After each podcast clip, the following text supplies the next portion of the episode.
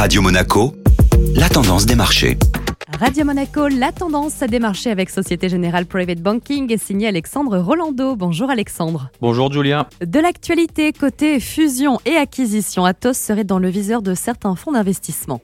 Après AK Technologies et Iliad, Atos ferait désormais l'objet de rumeurs de rachat depuis l'effondrement de son titre à la Bourse de Paris le mois dernier. Le spécialiste de la transformation numérique des entreprises a bénéficié d'un article du site Deal Reporter selon lequel il intéresserait certains fonds d'investissement, comme l'américain KKR. En réaction, l'action s'est envolée de près de 11% vendredi, clôturant à plus de 43 euros. Le titre est malgré tout en recul de 41% depuis le début de l'année. À ce stade, il s'agit de pure spéculation basée sur le fait qu'un rachat se traduirait par une importante prime sur le dernier cours connu, la société n'ayant pas souhaité commenter ses propos. Rappelons toutefois que l'ex-premier ministre français Édouard Philippe siège au conseil d'administration du groupe et que l'actuel commissaire européen Thierry Breton en était son PDG jusqu'en 2019. Cette potentielle acquisition par un acteur non européen pourrait donc ne pas être accueillie les bras ouverts au niveau français. Affaire à suivre. La tendance des marchés était signée Alexandre Rolando. Merci.